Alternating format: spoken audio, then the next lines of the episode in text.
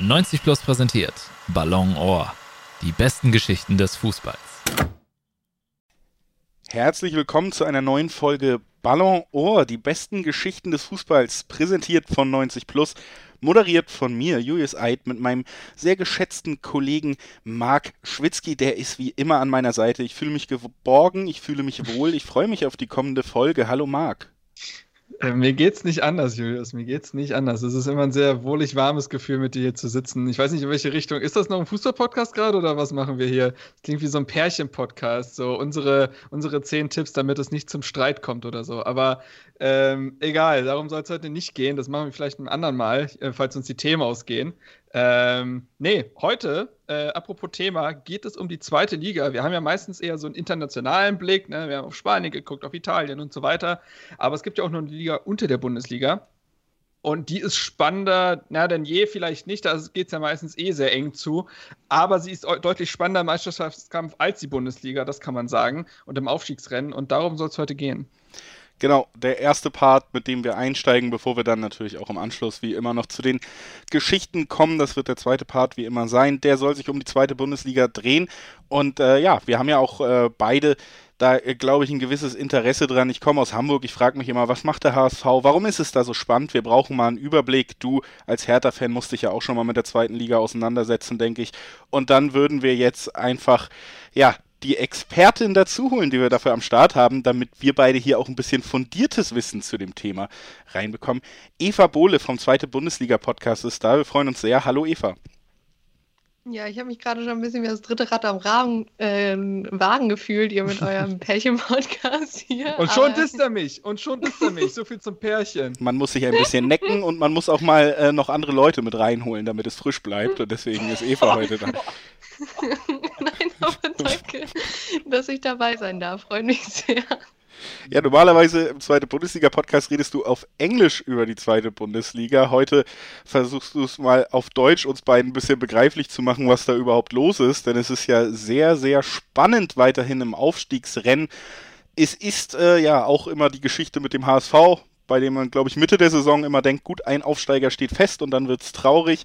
Jetzt äh, gibt es insgesamt fast, ja, zumindest rechnerisch sieben Mannschaften, die noch Chancen auf den Aufstieg haben, bis runter zum siebten Platz St. Pauli. Ganz oben thront im Moment Bochum. Die haben zumindest schon acht Punkte Vorsprung auf den Relegationsplatz. Also vielleicht, äh, ja, der unspannendste Platz in der Liga Bochum. Oder glaubst du, selbst die könnten noch ein bisschen unten reinrutschen? Ja, also generell ist es äh, schon eng, weil man eben auch so ein bisschen die ähm, ja nicht wirklich bekannt, äh, leicht unbekannte Variable Holstein-Kiel hat, denen ja ähm, mindestens noch zwei Nachholspiele, äh, drei, wer rechnen kann, ist kein Vorteil, drei Nachholspiele fehlen. Und ja, das generell mit den also wir haben zum Beispiel bei Sandhausen gesehen, dass die das eigentlich ganz gut genutzt haben, diese, diese Corona-Pause. Bei Kiel ist es so ein bisschen was dazwischen. Das heißt, also man hat ja nur äh, drei Punkte Vorsprung auf Rang 2 in Bochum. Ähm, das Problem ist, glaube ich, so ein bisschen die, dass die relativ viele Spiele verlieren dafür, dass sie Erster sind, also mit neun Niederlagen. Das ist schon eine ne Nummer. Also wenn man es, glaube ich, vor allem auch mal mit den letzten Jahren vergleicht. Ähm, ist das schon relativ viel, aber sie gewinnen halt auch eben extrem viele Spiele. Sie spielen halt nur einfach nicht unentschieden. Also äh, da sollte man nicht drauf setzen, wenn Bochum äh, beteiligt ist, dass äh, es da eine Punkteteilung gibt. Ähm, für die natürlich auch so ein bisschen unglücklich, weil sich Manuel Riemann, der Torwart, jetzt auch verletzt hat und erstmal ausfällt. Also die haben mit Patrick Treves auch keinen schlechten Ersatz, aber natürlich äh, Riemann ist so einer, der von hinten unglaublich viel auch dirigiert und ähm, ja nach vorne pusht und generell die Abwehr da so ein bisschen im Zaum hält. Das hat man schon in, auch unter anderem im Spiel gegen Darmstadt jetzt gesehen, dass das so ein bisschen gefehlt hat hinten. Dass da so jemand mal äh, ein bisschen zusammenschreit. Ja, und das ist für die, also sie waren schon so ein bisschen sicher durchgesprochen. Klar, mit 60 Punkten, das äh, wirkt sehr, sehr sicher, aber natürlich äh, gerade mit Fürth dann noch ein bisschen im, im, Schneckenrennen. Ich gehe aber trotzdem davon aus, dass sie äh, als, als Aufsteiger feststehen. Und was für ein Team würde die Bundesliga da dazu gewinnen? Also was ist, was, wie kann man Bochum charakterisieren? Mannschaft von Thomas Reis, der, jetzt ja auch noch nicht seit vielen Jahren Trainer ist, ähm, letzte Saison eingestiegen. Wie würdest du Bochum beschreiben? Was machen sie gut, was machen sie schlecht? Warum stehen sie da oben? Ja, also erstmal ist es ein Team, das gut durchmixt ist von individueller Klasse mit Robert Joule beispielsweise, der ähm, auch ein paar ja, Fans aus der Bundesliga noch bekannt sein könnte.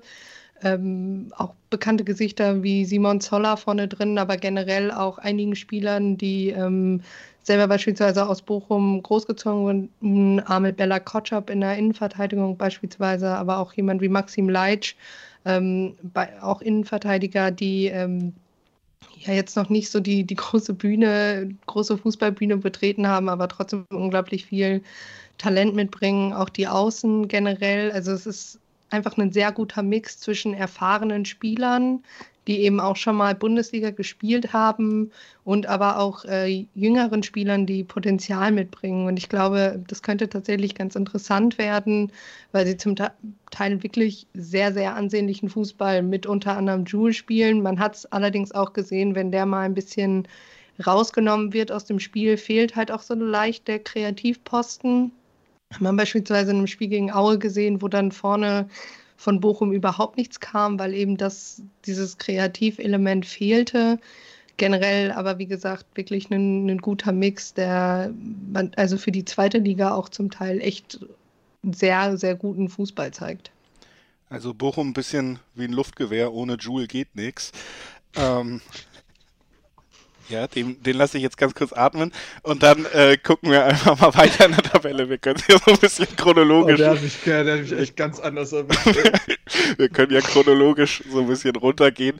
Kräuter Fürth ist angesprochen, die sind nur drei Punkte entfernt, also haben tatsächlich sogar noch Chancen auf den Ligatitel zusätzlich zum Aufstieg. Auch auf die wollen wir natürlich gucken, bevor wir dann, glaube ich, in das ja, spannendste Feld dieser Tabelle kommen mit HSV, mit Düsseldorf, mit den äh, mit Holstein Kiel, die natürlich durch diese Nachspul äh, Nachholspiele sogar noch an Kräuter Fürth zu, vorbeiziehen könnten, wenn sie die äh, Zahl von 31 Spielen hätten. Aber erstmal Kräuter Fürth mittlerweile fünf Punkte vor dem HSV auf Platz 3 ja, gerade wenn man die zweite Liga vielleicht nicht so regelmäßig beobachtet und dann sieht man immer Vereine wie, wie den HSV, wie Düsseldorf, also Namen, die einem wirklich geläufig sind, Bochum natürlich auch traditionsreich zumindest und dann steht da auf einmal Kräuter Fürth auf Platz 2.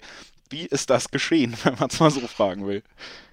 Ja, eigentlich, dass man mit Stefan äh, Leitl einen Trainer hat, der gerade für die zweite Liga, glaube ich, äh, extrem gute Arbeit geleistet hat da. Man hat einen super Kader. Ich muss aber auch immer sagen, dass ich führt vor der Saison ganz, ganz schlecht einschätzen kann, weil man nie weiß, wie sie jetzt in die Saison starten. Man hatte das schon mal öfter, dass die wirklich die ersten fünf Spiele super gespielt haben. Dann gab es mal so eine Schwächephase. Das hat man letztes Jahr auch schon mal gehabt.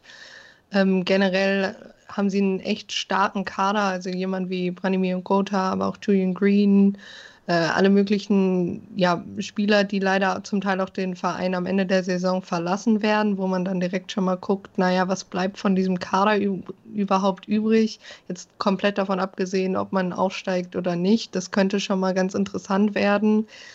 Aber ähm, ja, ich glaube, da wird einfach gute Arbeit geleistet in den letzten Jahren. Es ist eben nicht so der Druck dahinter wie bei, beim HSV, wie bei Düsseldorf, wie bei der äh, fränkischen Konkurrenz aus Nürnberg, aber auch wie bei Hannover. Das heißt, man kann immer so ein bisschen im, im Windschatten der anderen Vereine spielen. Und ich glaube, das ist für Vereine wie Bochum, Fürth, aber dann auch Kiel, Heidenheim und Co. ein unglaublicher Vorteil, weil die Erwartungshaltung ein bisschen geringer ist. Das heißt, wenn da mal ein Spiel verloren geht, ist da nicht immer alles direkt, oh Gott, wir müssen einen neuen Trainer haben und äh, jetzt ist alles wieder vorbei und ich glaube, dass diese Stabilität, das ist schon wichtig. Die gewinnen zum Teil auch Spiele, wo sie nicht unbedingt die bessere Mannschaft auf dem Feld sind, aber dann so in, in ein, zwei Zügen noch die, die letzte Klasse da auf den Platz bringen können. Das ist schon sehr beeindruckend. Du hast es ja gesagt, da werden Spieler gehen. David Raum wechselt zu Hoffenheim, der äh, Paul Jeckel geht zu Union, Sebastian Ernst wird den Verein verlassen, geht äh, nach Hannover. Ähm, es können sicherlich auch noch so Spieler wie Hirgota oder so folgen. Da laufen ja echt einige Verträge aus. Ähm, das eine ist ja, was vielleicht vom Kader bleiben würde, wenn man aufsteigt. Ähm, aber was ist denn die Spielidee von Leitl und lässt die sich eventuell dann wiederum gut auf die Bundesliga anwenden. Du hast gerade gesagt, selbst in den Partien, in denen man vielleicht äh, nicht die bessere Mannschaft war, hat man teilweise noch gewonnen. Ähm, was ist denn da, was zeichnet denn Fürth aus, weil sie auch so unterm Radar irgendwie schweben? Das äh, ist immer schwer zu greifen für, glaube ich, Außenstehende. Ich glaube generell erstmal, also aus meiner Sicht haben sie ein sehr gutes Umschaltspiel, dass man auch in, ähm, ja, in Situationen, wo man vielleicht vom ja, vom gegnerischen Team hoch angelaufen wird, aber immer schnell auch umschalten kann, gerade über die Außen. Da ist halt die Frage, wenn man adäquaten Ersatz bekommt, kann das definitiv funktionieren, meiner Meinung nach. Also, dass ähm, da diese Abläufe weitergeführt werden. Aber natürlich ist es schon so, dass Abläufe brauchen auch immer ja, dass man sich ja gegenseitig in der Mannschaft kennt, dass man weiß, dass man sich darauf verlassen kann. Und so wie die Mannschaft da auf dem Platz steht, spielt sie halt auch schon jetzt einige mhm. Zeit zusammen. Deshalb ähm, bin ich mir nicht ganz sicher. Also man hat ja zum Beispiel, sie hatten ja im DFB-Pokal auch gegen, ähm, ich glaube, zwei Bundesligisten mit Hoffenheim und Werder gespielt, ja. wenn ich mich jetzt nicht komplett irre. Ähm, und gegen Werder sahen sie ja echt ein bisschen unglücklich aus. Gegen Hoffenheim sind sie ja durchs äh, Elfmeterschießen weitergekommen, wenn ich jetzt nicht komplett Schwachsinn erzähle. Du redest keinen Schwachsinn, du bist Expertin, das stimmt. ähm, das heißt, da kann, kann man so ein bisschen sehen, also wenn sie ähm, ne, gegen Werder hatten sie vor allem Probleme, weil ja, weil Werder da mal so ein bisschen der Favorit war, logischerweise und so ein bisschen da die Klasse ausgespielt hat. Damit hatte Fürth dann Probleme. Also das Problem ist, sehr viel Probleme in einem Wort, äh, in einem Satz, dass man nie das gleiche Spiel von Fürth sieht, eins zu okay. eins. Also die können das gegen den gleichen Gegner zwei Tage hintereinander spielen und dieses Spiel kann komplett unterschiedlich ausgehen, mhm. weil es manchmal so Nuancen sind, die sich in dem Spiel unterscheiden. Ähm, manchmal hat Sascha Burcher gefühlt den besten Tag seines Lebens. Gut, das könnte man auf jedes, äh, jeden Verein anwenden, aber generell ähm, fliegt auch einfach der Torwart unglaublich unterm äh, Radar. Also wenn man das mit anderen Torwarten in der Torhütern in der Liga vergleicht, ist Burchard irgendwie nie so der, der direkt ähm, ja, aus, aus den Gedanken angesprungen kommt, so quasi. Das sind andere. Und ich glaube halt, dass das führt einfach so ein bisschen unter die, ja, für dieses Understatement steht mhm. und für war in der letzten Bundesliga-Saison, wollte man da ja auch so ein bisschen mitgehen und war jetzt auch nicht wahnsinnig erfolgreich, aber ich glaube, das ist das Problem. Ich meine, das sehen wir jetzt mit Bielefeld ja momentan auch. Ähm, ja, du kannst eine gute Basis haben, aber das wird dir halt da auf Dauer, kann dir das halt auch immer wieder das Genick brechen in der, in der Bundesliga. Das heißt, es ist sehr schwierig, da irgendwie äh, genaue Prognosen zu machen. Ja, immer das gleiche Spiel bekommt man bei Fürth also nicht. Äh, beim nächsten Verein, über den wir sprechen müssen, bekommt man jedes Jahr dasselbe Spiel. Das muss man so konstatieren. Ich, äh, äh, um hier direkt mal die persönliche Note reinzubringen, ich bin ja in Hamburg geboren. Äh, ich habe familiär Leute, die sich äh, sehr dem HSV verbunden fühlen und gehöre wahrscheinlich zur kleineren Bevölkerungsgruppe in Deutschland, der das meistens alles einfach nur leid tut ohne Häme, was da passiert. Auch in diesem Jahr wieder. Der HSV steht auf Platz 3, damit im Moment der Relegationsplatz, aber wir haben ja drüber geredet. Fürth ist, äh, Fürth, Kolstein ist mit drei Spielen weniger nur zwei Punkte entfernt. Düsseldorf dahinter auch punktgleich und die Formkurve der Hanseaten ist natürlich enorm schwach. In den letzten fünf Spielen, wenn man das mal heranzieht, gab es zum Beispiel keinen einzigen Sieg, drei Unentschieden, zwei Niederlagen. Und wie soll es anders sein? Auch der Trainerwechsel wurde vollzogen. Horst Rubesch wird den Rest der Saison interimsmäßig übernehmen, nachdem Daniel Thune jetzt äh, doch noch gehen musste. Man hat es also wieder mal geschafft, einen Trainer ja, nicht mal eine Saison zu halten. Und ja, gerade aus dieser vielleicht auch persönlichen Sicht, dass ich da beim HSV gar nicht so schadenfroh bin, sondern eher ein bisschen mitleide. Ich was ist denn da immer los? Also ich weiß gar nicht, wie man es anders noch fragen soll. Wie, wie ist das denn zu erklären, dass da jedes Jahr wieder gegen Saisonmitte oder zum Saisonendspurt alles zusammenbricht? Man hat ja wirklich das Gefühl, dass das ein ein so emotionaler Druck ist, der auf diesem Verein liegt, dass da wirklich vielleicht auch so softe Faktoren wie eben dieser, dieser Druck so eine Rolle spielen, weil anders ist es doch fast nicht mehr zu erklären. Ich glaube, wüsste ich, was da jedes Jahr äh, falsch läuft und würde das dem mal vorstellen, ich würde ganz schön viel Geld verdienen.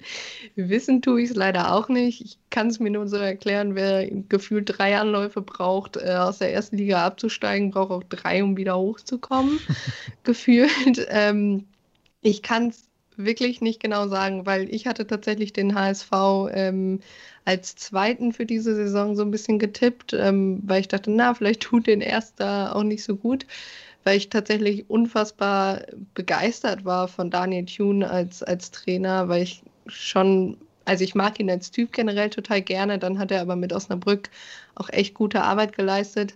Nur was so ein bisschen im Hinterkopf geschwebt hat, man hat es in den vergangenen Jahren immer wieder gesehen, nur weil etwas bei einem kleineren Verein in der zweiten Liga funktioniert, muss das nicht zwingend heißen, dass es äh, ja bei einem höherklassigen oder einfach prestigelastigeren Club auch passiert. Also man kann da auch Markus Anfang nehmen, der bei Kiel super erfolgreich war, mhm. bei Köln kurz vorm Ausstieg auch mehr oder weniger rausgeschmissen wurde.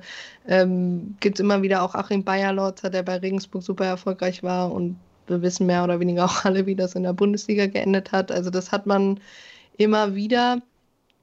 Ähm, trotzdem fand ich halt auch den Kader mit einer der besten, den sie jetzt in den letzten drei Jahren in der zweiten Liga hatte, weil man endlich so das Gefühl hatte, es war mal ein guter Mix zwischen erfahrenen Zweitligisten oder ja, Zweitligaspielern, aber auch wirklich individueller Klasse. Ich meine, Simon Terodde war so ein bisschen die Verpflichtung der Saison und gefühlt, ich glaube, das äh, hatte ich letztens eben gehört, HSV wird der Verein sein, der Simon Terodde gebrochen hat, so ein bisschen nach dem Motto, weil er ja eigentlich immer, also Aufstiegsgarant. ja, Zweitliga, Zweitliga, ja, und Zweitliga, ja, natürlich immer die teure Kanone und immer mindestens 25 Tore, glaube ich, geschossen hat. Ich glaube, er stand mir gerade bei 21 oder 20 oder so ähnlich. Ähm, was natürlich, also Trotzdem hat Hamburg mit die beste Offensive zusammen mit Vierte Liga. Also es liegt nicht daran, dass sie keine Tore schießen, sondern dass, also wie gesagt, ich kann es auch nicht genau erklären, weil ich glaube, das Problem ist einfach, dass die ihre Spiele nicht gewinnen, weil 14 Siege ist generell einfach als Ausstiegsaspirant nicht so wahnsinnig viel. Vor allem, wenn man dann irgendwie hauptsächlich unentschieden spielt gegen Vereine wie Regensburg beispielsweise. Das sind Spiele, die muss man gewinnen. Und weil halt auch eben es nicht mehr so ist wie im ersten Jahr, dass man noch sagen könnte, okay, wir fahren jetzt nach Regensburg und unterschätzen die. Oder wir fahren nach Sandhausen und unterschätzen die. Aber man hatte so ein bisschen das Gefühl, dass letztes Jahr mit, diesem, mit dieser 5-1-Niederlage gegen Sandhausen am letzten Spieltag so ein bisschen was in dieser Mannschaft zerbrochen ist. Dass man dann für die erste Zeit der neuen Saison wieder ein bisschen zusammengekittet hat und jetzt halt wieder, weil eben noch ein Großteil dieses Kaders immer noch bei, immer noch da ist, dass, das, dass man da irgendwann wieder reingefallen ist in, die, in dieses Loch. Und das ist natürlich ja komplett schädlich und man macht ja auch ein bisschen Witze darüber, weil man irgendwie nicht anders weiß, wie, wie man es noch erklären soll. Weil ich gucke mir die jetzt seit drei Jahren an und ich kann einfach nicht genau sagen, woran es liegt. An den Trainern aber wahrscheinlich dann tatsächlich nicht, ne? Also du hast, wir hatten ja verschiedenste Trainertypen jetzt schon beim HSV. Wir hatten äh, mit Titz ging es, glaube ich, in die zweite Liga erstmal runter, der hat da übernommen. Man hatte einen Typen wie Dieter Hecking, jetzt hatte man jemanden wie Daniel Thune, also auch ganz unterschiedliche Typen, sei es persönlich oder auch von der Fußballidee her. Und jedes Mal scheitert es. Und äh, es wurde jetzt ja auch gesagt, dass der Trainer die Bindung zur Mannschaft verloren hatte. Und das nicht mal innerhalb von einer Saison das ist ja alarmierend und richtet den Scheinwerfer wahrscheinlich eben eine Etage höher auf die sportliche Leitung, Leitung vor allen Dingen in Person von Jonas Bolt, der letztendlich diesen Kader zusammenstellt mit seinem äh, Funktionsteam. Und ähm, da scheint es ja ein Stück weit nicht zu stimmen. Ich hatte auch vor dieser Saison das Gefühl, dass die mit Toni Leistner, Simon Terodde, Klaus Jasula vielleicht Spieler geholt haben, die, mit, die das Signal gegeben haben, wir haben verstanden. Aber anscheinend hat das ja eben nicht funktioniert. Und ich weiß nicht, ob der Plan jetzt ist, zu sagen, mit Horst Rubesch, der auch ein krasser Motivator ist, der äh, extrem viele Spieler auch aus den U21-Zeiten schwärmen ja von ihm, was der denen auch menschlich mitgegeben hat, ob der jetzt als großer Motivator noch diesen äh, dritten Platz retten soll oder ähm, ob der HSV sich schon fast damit abgefunden hat, dass es dieses Jahr nichts wird und dass es auch das Jahr Nummer dann vier wird äh, in der zweiten Liga. Keine Ahnung, wo dieser Verein noch hin will. Und das ist äh, schon eine erschreckende Bilanz über die letzten Jahre eigentlich. Weil, wie gesagt, äh, am Trainer ist es dann wahrscheinlich dann doch nicht äh, gelegen. Die ganz große Frage, ja. tatsächlich auch, die ich da vielleicht nochmal einrennen würde, Eva, ist, wie stehen denn die Chancen für den im Moment Drittplatzierten überhaupt noch, dass man da vielleicht jetzt in den letzten drei Spielen, selbst wenn man dreimal gewinnt, dass man da sich am Ende zumindest die Relegation sichern kann? Jonas Bolt hat gestern auf der Pressekonferenz, wo über die Trainerentlassung gesprochen wurde, gesagt, äh, man hofft sogar noch auf einen direkten Aufstiegsplatz. Das war vielleicht sehr optimistisch. Aber wenn ich mir die Gesamtsituation an, wir können dann ja schon Düsseldorf mit reinnehmen und gerade auch Holstein mit den drei Nach Nachholspielen. Wie wahrscheinlich ist es überhaupt noch, dass man da eine Chance hat, diesen dritten Platz zu halten? Wie würdest du das im Moment beziffern?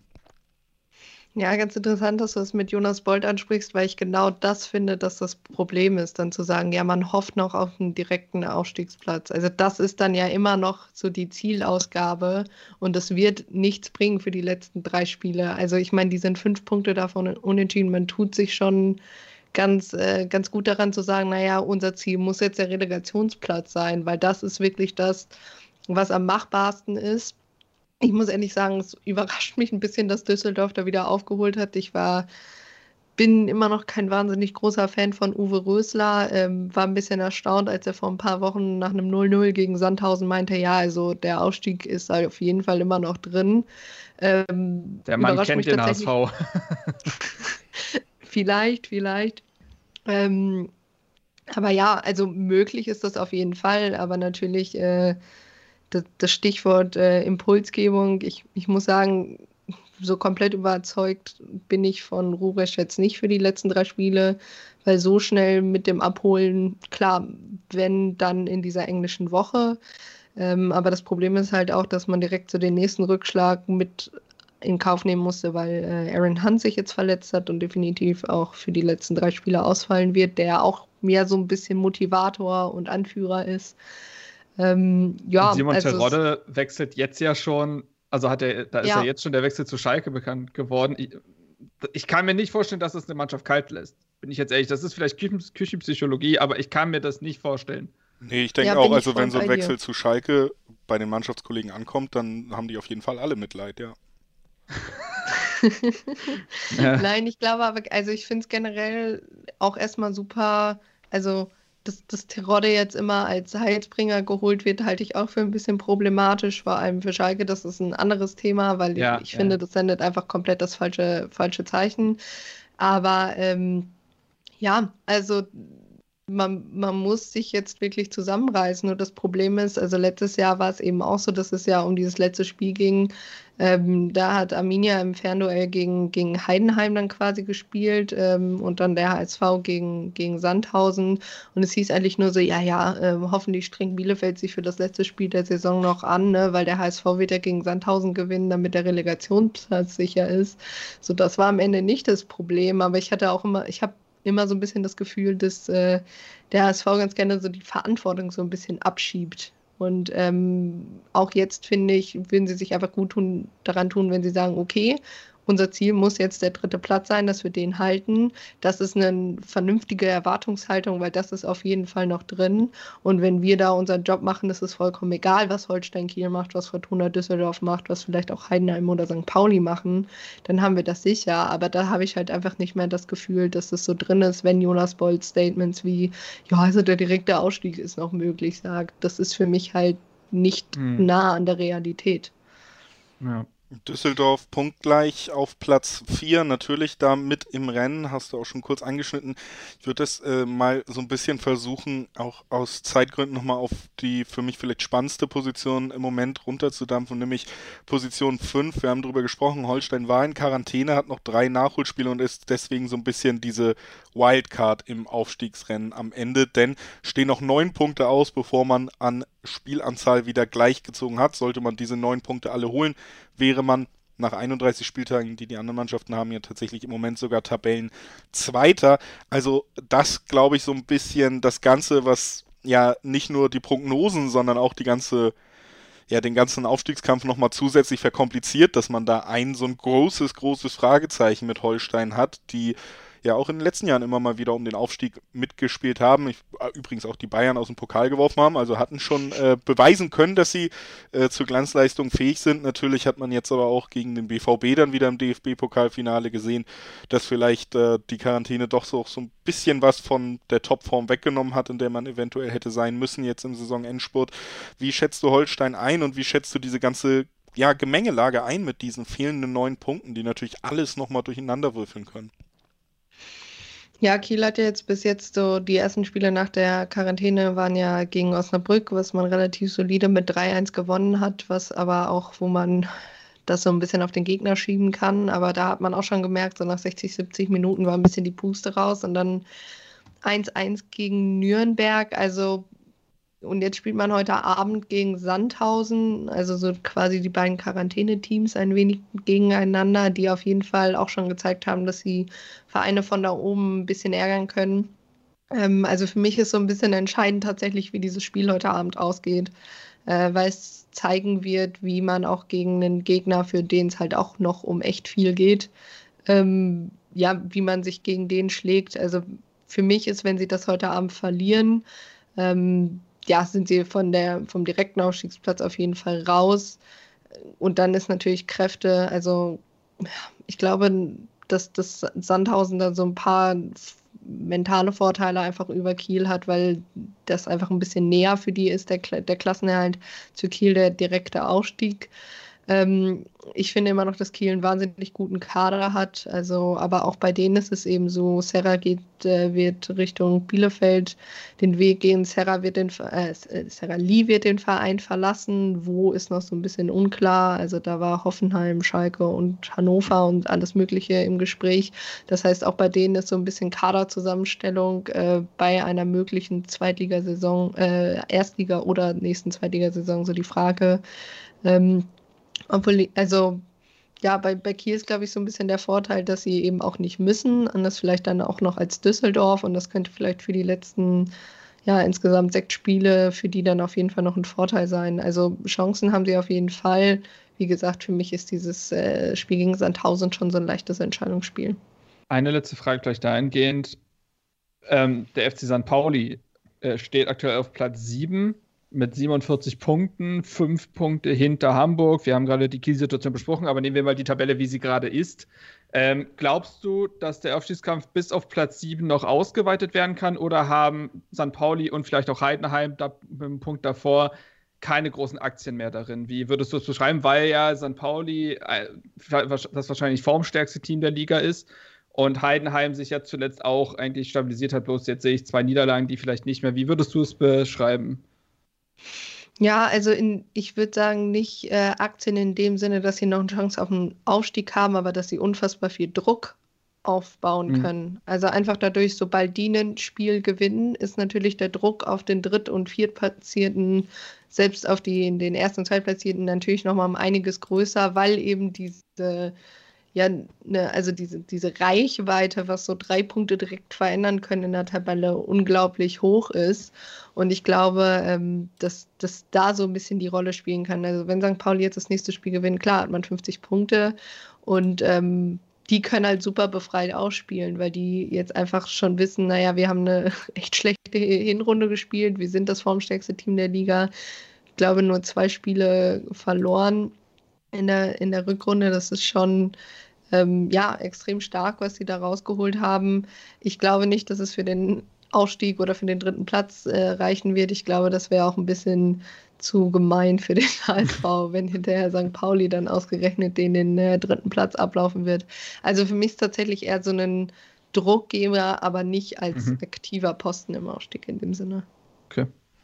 Also am Ende würde ich sagen, hat man vielleicht zwei Favoriten so ein bisschen ausmachen können, schon mit Bochum und Fürth, was einfach die Ausgangslage angeht. Dann haben wir natürlich sehr viele Fragezeichen beim HSV. Wir haben Düsseldorf, die auch in sehr guter Form sind. Und dann vor allen Dingen eben noch auf Platz 5 für Holstein. Wie ja, um zum Abschluss zu kommen, vielleicht auch, was das ganze Aufstiegsrennen in dieser Liga angeht. Wie würdest du von jetzt aus sagen, äh, ja, wie soll ich es formulieren? Ich will dich eigentlich nicht tippen lassen. Ich weiß ja aus anderen Podcasts, dass du nicht so gerne tippst, deswegen wollte ich das ja eigentlich heute mal vermeiden. Aber ähm, ja, glaubst du tatsächlich, oder formulieren wir es mal so, mein Blick auf die Tabelle liegt mir eigentlich nahe, dass Holstein tatsächlich noch sehr, sehr gute Chancen hat. Und für mich ist so ein bisschen die Frage, HSV, Düsseldorf, die beiden Traditionsvereine, die vielleicht ja auch größten Namen eigentlich in diesem Aufstiegsrennen, wie werden die sich noch schlagen, um das vielleicht mal so ein bisschen in Aussicht zu stellen? Glaubst du zumindest, dass der HSV mit diesem Trainerwechsel vielleicht doch nochmal die wichtigen Punkte einfahren kann jetzt, um eben um den Relegationsplatz zu kämpfen? Oder ist vielleicht zumindest ja das Hamburger Schiff schon wieder versunken in dieser Saison? Das ist eine super schwierige und gemeine Frage, ähm, weil ich immer noch glaube, dass der HSV trotzdem eine bessere Spielanlage als Fortuna Düsseldorf hat. Ähm, ja, äh, ich würde trotzdem sagen, dass Hamburg bessere Chancen als Düsseldorf hat. Also nicht nur wegen der Spielanlage, aber auch generell. Ähm, sie haben einfach vorne drin, also es wird am Ende einfach auf Tore ankommen. So, ne, Euro ins Phrasenschwein. Aber ähm, ja, ich glaube, dass Hamburg und Kiel im Endeffekt die beiden Mannschaften werden, die sich komplett, also vorm letzten Spieltag so ungefähr um den dritten Platz streiten werden norddeutsches Duell um die Relegation. Also, Marc, mal schauen, wer am Ende gegen die Hertha spielt. Ne? Ähm, ich wollte dir schon zuvorkommen. ich weiß, ja. Wir waren beide im selben Satz. Wir wussten beide, was passieren wird. Ja, ja. Sehr schön. Nee, äh, aber ich finde einfach auch in diesem Gespräch ja nochmal deutlich geworden, es ist einfach noch wahnsinnig spannend in der zweiten Liga. Wahnsinnig spannend, welche Mannschaften uns da auch in der ersten Liga dann natürlich nächstes Jahr begleiten werden. Genauso sieht es ja auch immer noch im Kampf um die Abstiegsplätze oder um den Klassenerhalt in der Bundesliga aus. Also das auf jeden Fall eine der sehr spannenden Regionen im deutschen Fußball im Moment noch noch, wo der Titel ja in der Bundesliga zumindest natürlich wieder nicht so unendlich viel Spannung versprochen hat. Damit würde ich das Ganze für heute dann auch erstmal ad acta legen wollen. Marc, hast du noch was? Sonst würde ich nämlich Eva verabschieden, aber du kannst natürlich auch noch. Ich wollte gerade sagen, meine Meinung war irgendwie nicht mehr gefragt am Ende, aber ist okay, ist okay, du, du wertschätzt die halt nicht, das ist in Ordnung. Hey, wir haben ähm, doch gleich noch ein bisschen Private Time hier äh, nach der Pause. Ja, das, also. ja, das stimmt. Äh, nee, ey, ähm, Drittes Rad und so. Drittes Rad, genau. Äh, verabschiede mal das dritte Rad, damit wir gleich als, als äh, Tandem äh, noch durch die Geschichten fahren können des Fußballs. So, Thema Überleitung. Hat ein Tandem auch nur zwei Räder? Ja. Ist nur länger, ja, klar. Ne? Ja, was meinst du denn wie ein Tandem? Hast du schon mal ein Tandem Wenn das gesehen? doppelt so lang ist wie ein Fahrrad, hätte es ja auch vier Räder haben können. ich habe das nicht im Kopf, ich bin noch nicht Tandem gefahren. Ist ja auch scheiße. Ja, äh, bevor wir uns hier völlig in diese Sprachbilder verlieren, möchte ich mich wirklich ganz, ganz herzlich bei Eva Bohle vom Zweite Bundesliga-Podcast bedanken, dass du uns hier so ein bisschen geholfen hast, diesen sehr komplizierten und sehr spannenden Aufstiegskampf in der zweiten Liga auseinanderzunehmen. Danke, dass du da warst, Eva. Ja, ganz herzlichen Dank für die Einladung. Das hat sehr viel Spaß gemacht.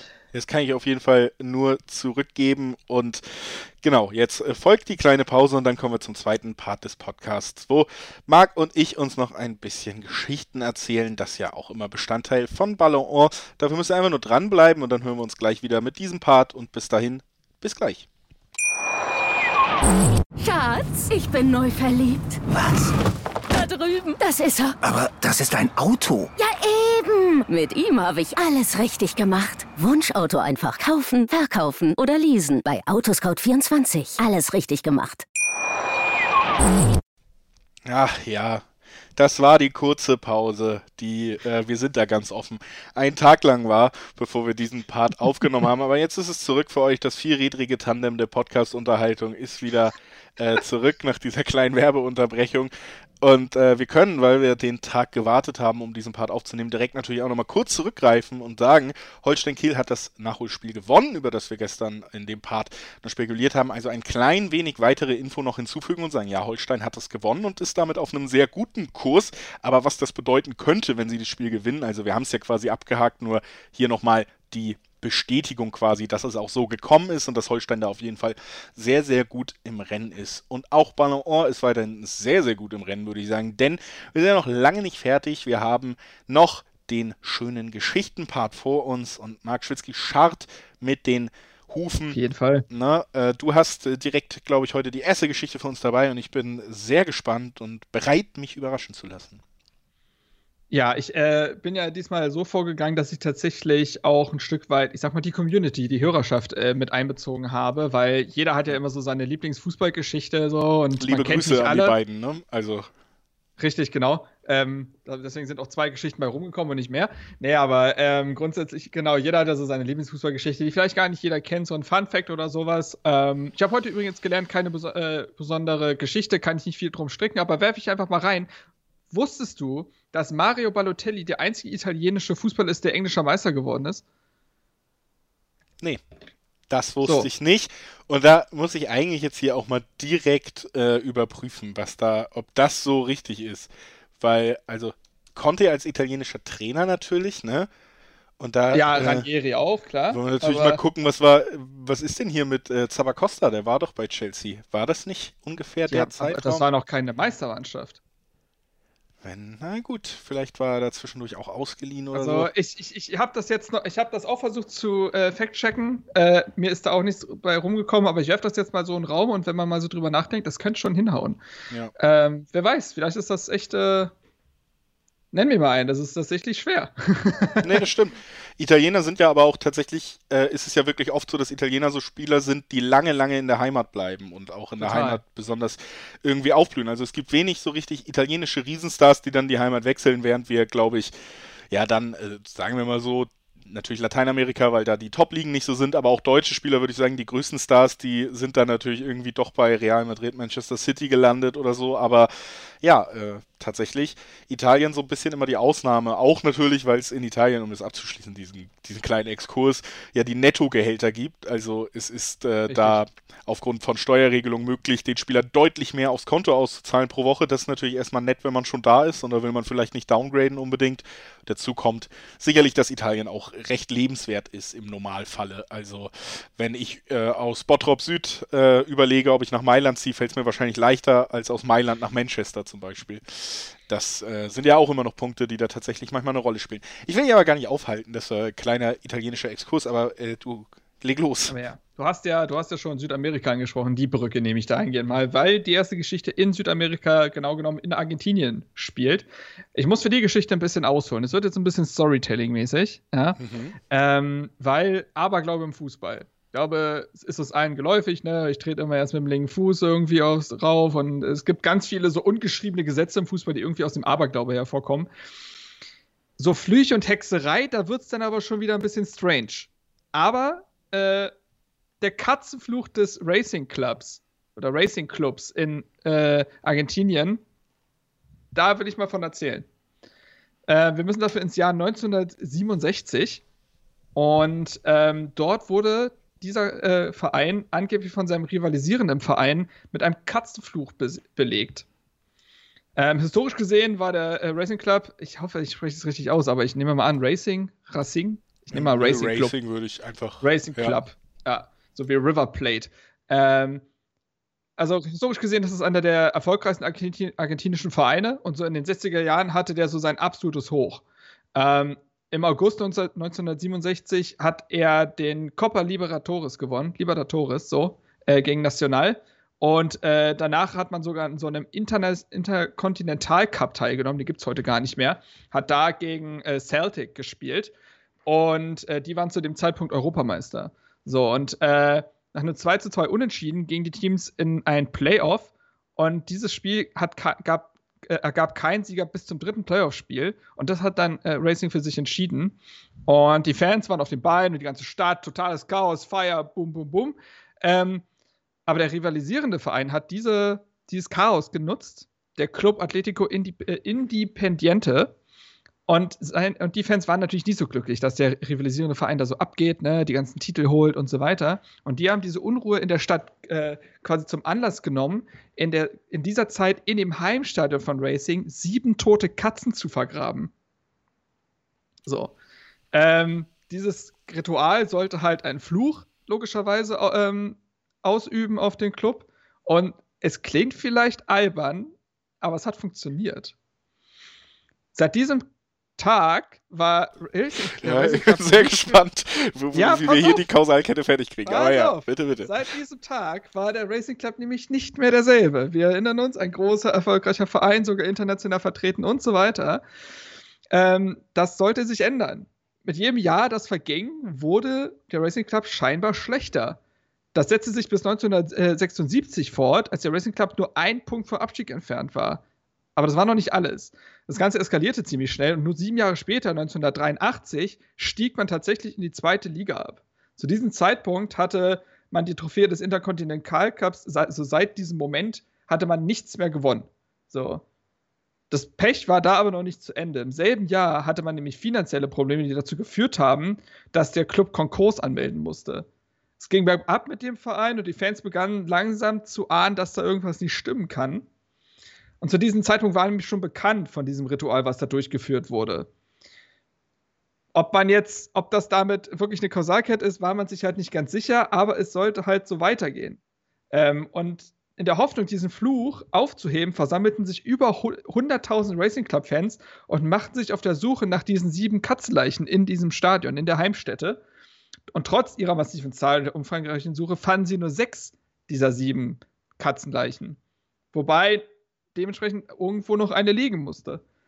So, wir spulen vor ins Jahr 2001 und dort ernannte Racing einen neuen Manager, Reinaldo Merlo, und der erklärte, dass er dass er es nicht äh, quasi akzeptieren würde, diese letzte Katze nicht zu finden. Und dass man jetzt alles in Bewegung setzen würde, um diese Leiche zu finden. Es ging so weit, dass er, dass er anordnete, das gesamte Spielfeld auszugraben, abzureißen und zu renovieren. Und es hat sich gelohnt, denn die letzte der sieben Katzen wurde gefunden und der Platz wurde äh, quasi wiederum dann renoviert. Und im selben Jahr gewann der Racing Club zum ersten Mal seit 1966 die argentinische Primera Division. Das bedeutete, dass Racing seit das 35 Jahre lang brauchte, um wieder an die Spitze zu kommen, genau in dem Jahr, in dem alle Katzen von dieser Heimspielstätte ausgegraben wurden. Und dementsprechend würde ich sagen, Fall ganz klar gelöst. Ich habe ein bisschen Gänsehaut, muss ich sagen. Es ist natürlich wirklich eine fantastische Geschichte, Marc. Ich bin ganz, Oder? also ich weiß gar nicht, wohin mit mir. Die ist wirklich toll und dass es so ähm. zusammenkommt. Also, ob, äh, ja klar, aber glaube, aber glaube, selbst wenn, sagen wir mal, jetzt ich sag, der Fluch hat wirklich dafür gesorgt, vielleicht war es das Wissen um den Fluch, der, ja, der ja. Gedanke an, an das Scheitern, an den Hex. Ey, das ist ja wirklich eine beeindruckende Geschichte, die du da mitgebracht hast, muss ich sagen. Bist ja. du abergläubisch? Und das wollen wir direkt mal wieder den Spin nehmen. Was, was ist denn bei dir so? los, also was das angeht. Ich, erstmal würde ich Florian für die Einsendung äh, danken. Shoutout ähm, Florian. Shoutout Florian, das war echt eine sehr geile Geschichte. Ich habe die sehr gerne gelesen und nochmal für mich dann hier runtergeschrieben.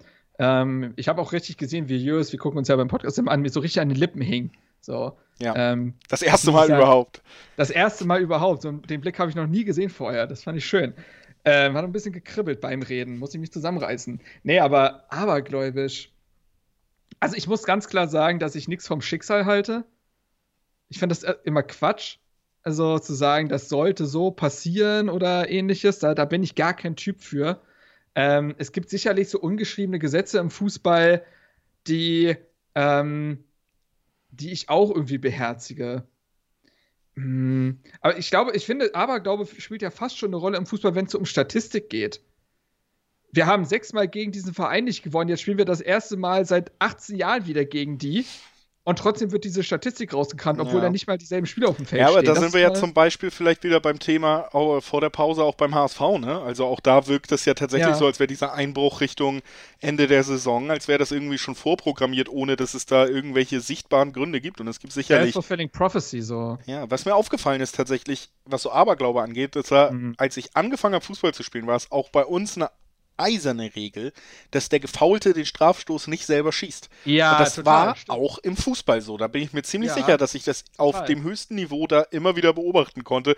Es war dann teilweise wirklich irgendwie, bei, äh, als Juventus 2002 oder so gespielt hat, sie alle geärgert haben, Mensch, jetzt wurde der Piero gefault, das ist eigentlich unser bester Schütze. Naja, jetzt muss nett werden, so ungefähr. also das war wirklich ein ungeschriebenes Gesetz. Und das gibt es irgendwie nicht mehr, ne? Also es ist mir aufgefallen, einfach weil es damals so geschrieben war, dass man da, sich da nicht mehr wirklich dran hält. Ich sehe ganz oft jetzt auch den Gefaulten schießen. Ich weiß nicht, ob da vielleicht nochmal so eine Star-Kultur dazu kommt, einfach, dass dann oft ein Cristiano Ronaldo lässt sich keinen Elfmeter wegnehmen, egal ob er der Gefaulte ist oder nicht, ob, ob das vielleicht eine Rolle spielt. Aber das ist mir bei dem Thema echt auch aufgefallen. Also, wer, war der, der, wer, wer war der verrückte Hund, der das als erstes mit dieser Regel gebrochen hat?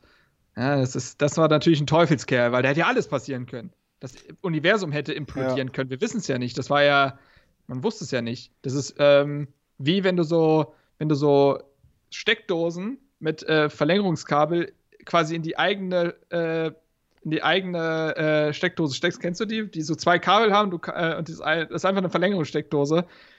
Und der eine, das eine Ende kannst du dann quasi in die Verlängerungssteckdose selbst stecken, so wie so ein Perpetuum mobile. Ja, da wissen wir auch nicht, was dann? passiert. Also weißt du Ja, auch das nicht. ist ja die Frage. Oder, weiß ich nicht, eine Katze Nee, oder eine Katze. Also pass auf. bitte keine Bleib- Physikbeispiele bleib mehr bei in diesem bei Podcast. mir. Bleib bei mir. Ich bin da, ich bin da. Eine Katze landet ja immer auf ihren Pfoten. Und Ja. wenn du auf die Katze aber einen Toast bindest und oben die Marmeladenseite Mhm. drauf machst, und es landet, landet ja immer auf der Marmeladenseite, was passiert denn dann? Dreht die sich für immer? Ist das eigentlich, haben wir dann stets erneuerbare Energie erschaffen? Nö, ich gehe tatsächlich davon aus, dass kurzzeitig wird es vielleicht so sein und dann kommt ein Argentinier, haut ihr mit dem Schaufel auf den Kopf und du vergräbst sie im Stadion des Konkurrenten.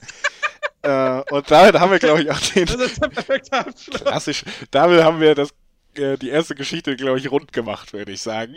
Und äh, gehen mal weiter zur nächsten Geschichte, die ich mitgebracht habe. Ich äh, nehme mal die erste, weil die Überleitung dann so ein bisschen nahe sieht. Du hast ja auch von finanziellen Problemen und Fans bei dem Verein gesprochen, beim Racing Club.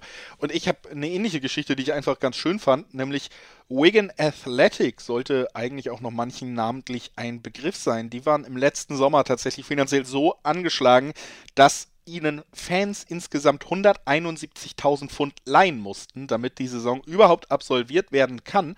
Und meine Geschichte ist ja wirklich sehr kurz, aber ich wollte es einfach mal sagen, weil ich es tatsächlich ganz nett fand in all den Super League-Diskussionen, jetzt auch im englischen Fußball und sonst was. Der Verein hat sich jetzt gemeldet und geschrieben, Leute, äh, ihr kriegt jetzt das geliehene Geld wieder zurück. Also es hat nicht mal ein ganzes Jahr gedauert, die Fans sind in die Bresche gesprungen, haben das. Geld geliehen und jetzt gibt es das Geld zurück. Und das fand ich tatsächlich einfach mal eine schöne Geschichte zwischen Fan und Club mal wieder, Mhm. die Verbindung, die da herrscht und wie wichtig das auch sein kann teilweise. Fand ich eine schöne Geschichte, habe ich, äh, das war es tatsächlich aber leider auch schon, Marc. Das war jetzt deutlich weniger Storytelling als bei dir natürlich. Das ist bitter. Wing Athletic. Ich gucke gerade nach, ob man davon noch irgendeinen Spieler kennt. Die spielen ja mittlerweile in der dritten Liga, glaube ich. League One. Äh, Ja. Da ist schon. League One ist ja die englische dritte Liga, während die Championship die zweite ist, die Premier League die erste und League Two ist Ja. die vierte, logischerweise. Also da haben sie es Wissen ist ja klar. Also, das ist. Obwohl, was, So. ne, was machen wir uns lustig mit Landes, regional, niemand weiß, was abgeht, Liga hier auch. Also Wobei, von da würde ich die These vertreten, dass das alle aus irgendwelchen Gründen äh, irgendwie, die sich mit Fußball viel beschäftigen, das, das weiß man plötzlich einfach. Man weiß einfach, dass die Oberliga die fünfte Liga ist. Man weiß das irgendwie. Das ist so, das wird einem. so- Äh, klar, also ich hoffe, ich habe mich jetzt doch. Oberliga ist fünfte Liga. ja, Landesliga sechste. genau, ja. Ja, genau. Also Ja, dementsprechend man Oberliga das, auch noch, aber eigentlich äh, sagt er mir gar nichts. Also, Ja. Ähm, aber ich habe äh, auch eine schöne Geschichte jetzt. Ja, äh, bitte, bitte. Einen persönlichen Abschluss. Und zwar äh, geschickt von Sven, also ich glaube, dass das Sven heißt, heißt Sven Mahe auf Twitter. Shoutout Sven. Ich nehme an, das ist Sven. Äh, grüß dich. Der hat mir eine Geschichte geschickt aus dem August 2020, also gar nicht so lange her. Ähm, und zwar ist dort der Salzburg Nachwuchstorhüter zum absoluten Helden geworden, wenn man so will. Es ist ein bisschen weird gewesen. Und zwar hat der Mann drei Elfmeter hintereinander gehalten und es war kein Elfmeterschießen. Ähm, und zwar hat äh, im August 2020 äh, ist die U19-Mannschaft von Red Bull Salzburg äh, gegen Olympique Lyon weitergekommen in dieser Youth League, im Youth League äh, Halbfinale mit einem 4 zu 3 Sieg, also sehr spektakulär. Die Partie wurde aber auch schon nach sechs Minuten sehr spektakulär.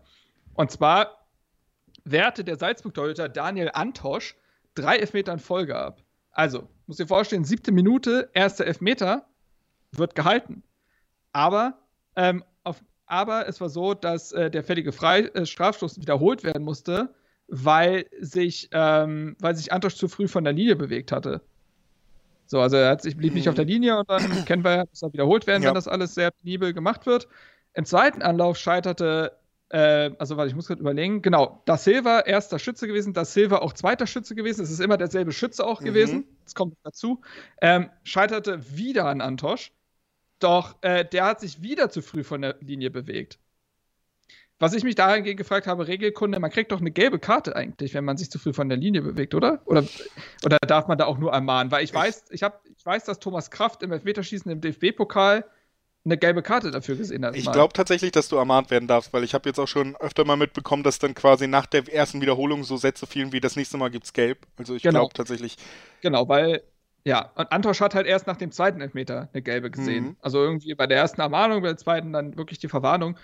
Dann ist da Silva zum dritten Strafstoß angetreten und was ist passiert? Antosch blieb diesmal wirklich auf der Linie. Das hat er nur genug Versuch gehabt und hat ihn wieder gehalten. Und dadurch ist dann Salzburg, wie gesagt, auch am Ende mit 4 zu 3 gegen Lyon weitergekommen. Aber das ist schon, ich habe die Elfmeter auch angesehen. Ich fand die allesamt jetzt nicht so doll geschossen. Das würde ich äh, noch äh, zugute halten, aber ähm, drei Elfmeter zu halten in Serie, nicht schlecht. Ja. Nee, das ist auf jeden Fall eine sehr gute Statistik, vor allen Dingen. Aber ich weiß auch nicht, dreimal hintereinander den Elfer ausführen, ob du da irgendwann überhaupt noch an dich glaubst, wenn du ihn jedes Mal verschossen hast. Vielleicht, äh, ich glaube auch, dass ich das mal bei dieser Diskussion gelesen habe, du dürftest den Schützen auch wechseln bei so einer Wiederholung. Das wäre tatsächlich möglich. Haben sie nicht gemacht, hat sich nicht gerechnet. Erinnert mich stark an eine wunderschöne Kreisliga-Fußball. Äh, komm, ich komme immer wieder zurück, ne? Ich als Kicker. Äh, Kreisliga-Geschichte bei uns mal. so nah an der Basis. Ich bin einfach, ich bin ein Mann des Volkes geblieben, egal äh, wie viele Podcasts ich habe. Ich bin immer noch einer von euch. Und äh, genau, da hatten wir mal eine tolle Situation. Wir haben wirklich, äh, ist ein bisschen, ja, muss, äh, gut, es ist Kreisliga. Die Stimmung ist immer heiß auf dem Feld und es war tatsächlich irgendwie so eine 6-0-Führung. Und äh, dann hat man sich gedacht, komm, Teams, oder? Äh, unseres Teams, genau. Ja. Und dann war, war unser Gedanke so ein bisschen, oh, jetzt auch noch ein Elfmeter, lass mal hier den Innenverteidiger schießen, Oh. der eigentlich nur Innenverteidiger spielt, weil er halt öfter den Mann als den Ball trifft, so ungefähr. Ja, und ja, ja. ähm, komm mal ran, machst du, nimmst du auch noch ein Tor mit, haben wir alle einen lustigen Abend, ne? Kannst natürlich wieder über ah, den Gegner ernst nehmen und so, aber die waren auch nicht nett zu uns, sagen wir es mal so. Und äh, er tritt an, geht hin, schießt sofort, der Torwart hält den Ball, der Schiri geht hin, sagt, ich habe den Elfmeter doch gar nicht freigegeben. Warte bitte auf mein Pfiff. Äh, das Ganze muss wiederholt werden, er hat ihn sogar verschossen. Er geht hin, legt sich den Ball hin, tritt an, haut ihn in den Winkel, der Schiri sagt, bist du dumm, original so geschehen, äh, weil er ihn wieder nicht freigegeben hat. Er kriegt die gelbe Karte. Äh, dritte Wiederholung. Bitte, er, nein, ich wollte gerade sagen, bitte hör auf, bitte, das ist jetzt das Ende der Geschichte. Nee, nee, oder? tatsächlich war dann Oh die dritte nein. Wiederholung abgerundet schön. Hat er tatsächlich gewonnen und gejubelt mit einem unflätigen Ausdruck und gelb-rot bekommen. Das ist so Nein. passiert.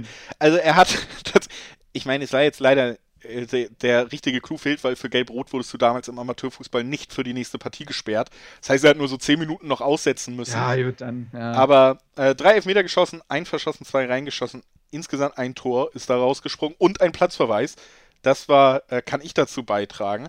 Und ich, Ich sag mal so, noch, dass, das- ich mal Jabold Huschti, den kennen wir doch aus Hannover-Zeiten, hat der nicht mal auch so einen ganz verrückten Platzverweis gesehen, weil er irgendwie, äh, weil der hat einmal dafür, glaube ich, gelb gesehen, dass er sich das Trikot vom Leib gerissen hat und auf der anderen Seite, dass er quasi auf den Zaun von der Fankurve gesprungen ist und dadurch quasi das Spielfeld offiziell verlassen hat. ja, es gab Moment. auf jeden Fall so ein, schon öfter so Kombinationen, die auch sehr, sehr unglücklich waren. Für ihn war es auch eine sehr, sehr unglückliche Kombi, um die Geschichte aus der Kreisliga abzuschließen, denn das erste Tor kostet natürlich einen Kasten Bier und ein Platzverweis auch. So, Oh, und dann der muss, der hast du da den ja. Einsatz natürlich direkt verdoppelt und wir hatten alle einen wunderschönen Abend. Und jetzt komme ich zu meiner äh, zweiten Geschichte, über die wir reden wollen. Wir gehen mal ganz woanders hin. Ich glaube, da waren wir tatsächlich im internationalen Fußball noch nicht, Marc. Wir gehen nach Australien zu Oh, nee, Perth nee. Glory, einem Erstligaverein in Australien. Und ich kann jetzt übrigens das Spiel, um das es geht, über das wir reden, das lief gerade eben. Es ist jetzt vorbei, gerade während wir aufnehmen. Deswegen kann ich bestätigen, dieses Spiel ging 1 zu 3 für Melbourne City aus gegen Perth, die zu Hause gespielt haben. Wir wollen über dieses Spiel reden und über den Besitzer von Perth Glory, der Mann, dessen Name Tony Sage ist. Und der ist Besitzer des Vereins und rühmt sich auch damit, dass er in 14 Jahren kein einziges Spiel seines Vereins verpasst hat. Er war immer vor Ort, er hat es immer geguckt. Aber wir leben ja in besonderen Zeiten und dann ist irgendwas so ein bisschen schiefgelaufen und tatsächlich hat er es irgendwie rechtlich nicht auf die Liste der zugelassenen Personen geschafft, die ins Stadion dürfen im Moment. Wir haben ja eine Pandemiesituation. Das heißt, Warte, darf ich ganz kurz, darf ich die Geschichte äh, predikten? Ja. Also, äh, er hat 14 Stunden unter einer Plane verbracht. nackt. Übrigens, da hat sich keiner gemeldet, ne? Unser Aufruf. Das, Äh, ich habe im Stream danach, ich streame ja auf Twitch manchmal, da haben sich ein, zwei Leute, die die Folge gehört haben, gemeldet. Äh, war ernüchternd. Also war jetzt nicht lang. Ähm, war, also ja, da hast du vielleicht sogar am längsten ausgehalten.